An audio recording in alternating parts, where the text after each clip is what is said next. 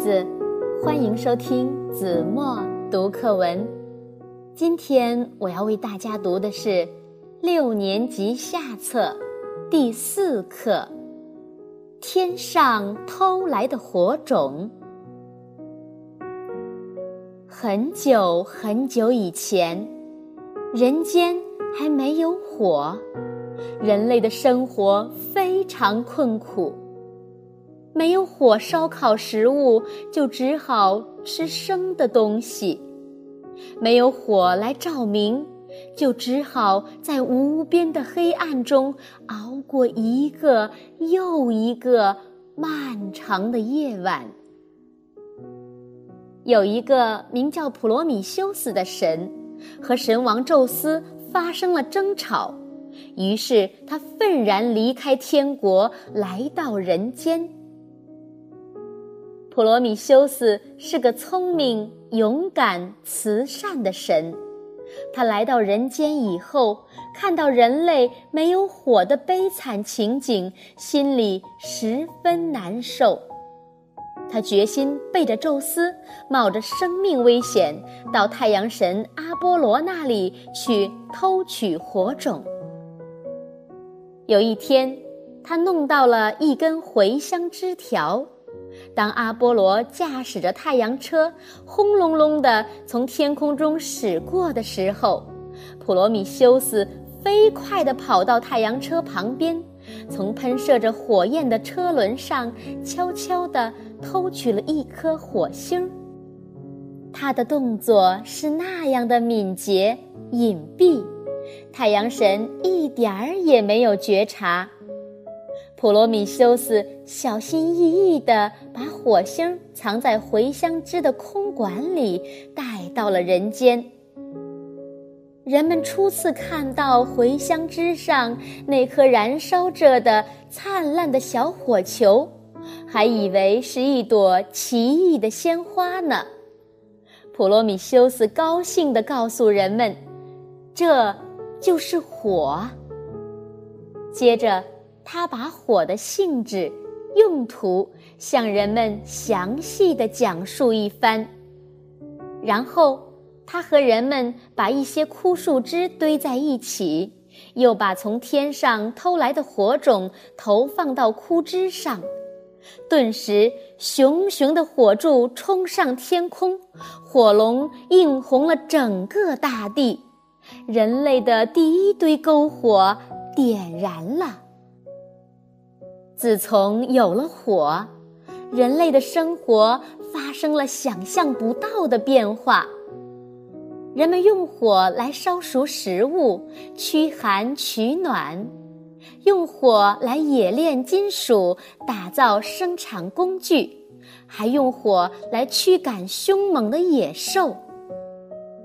然而，事情并不那么一帆风顺。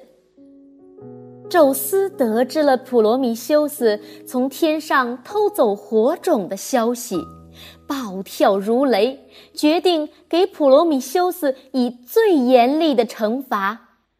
他要用沉重的铁链把普罗米修斯锁在高加索山的悬崖绝壁上，并派火神赫淮斯托斯去执行。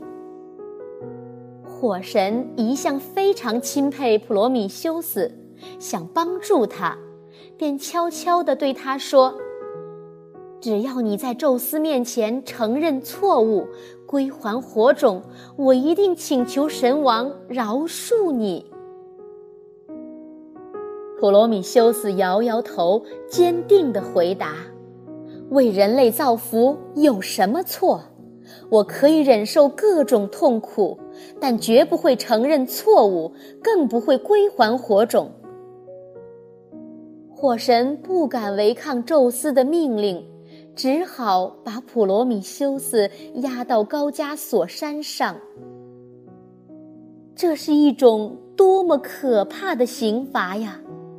普罗米修斯的双手和双脚都套上了铁环，被死死地锁在悬崖上。他既不能动弹，也不能睡觉，终日遭受着。风吹日晒、霜打雨淋的痛苦。狠心的宙斯觉得这样还不解恨，又派了一只凶恶的鹫鹰，每天站在普罗米修斯的双膝上，用它尖利的嘴巴啄食他的肝脏。白天，他的肝脏被吃光了，可是，一到晚上，肝脏又重新长了出来。第二天早晨，鹫鹰又继续啄食他的肝脏。这样，普罗米修斯所遭受的痛苦就永远没有止境了。年复一年，普罗米修斯一直被锁在这个悬崖上，遭受着可怕的折磨。有一天。希腊有名的大力英雄赫拉克勒斯经过高加索山，他看到普罗米修斯被锁在悬崖上，心中十分不忍，便挽弓搭箭，射死了那只凶恶的鹫鹰，又用石头砸碎了锁链，放走了普罗米修斯。这位敢于从天上偷取火种的英雄，终于。获得了自由。直到现在，希腊人对普罗米修斯仍然十分敬仰，称他是人类的大恩人。好了，孩子，感谢您收听子墨读课文，我们下期节目再见。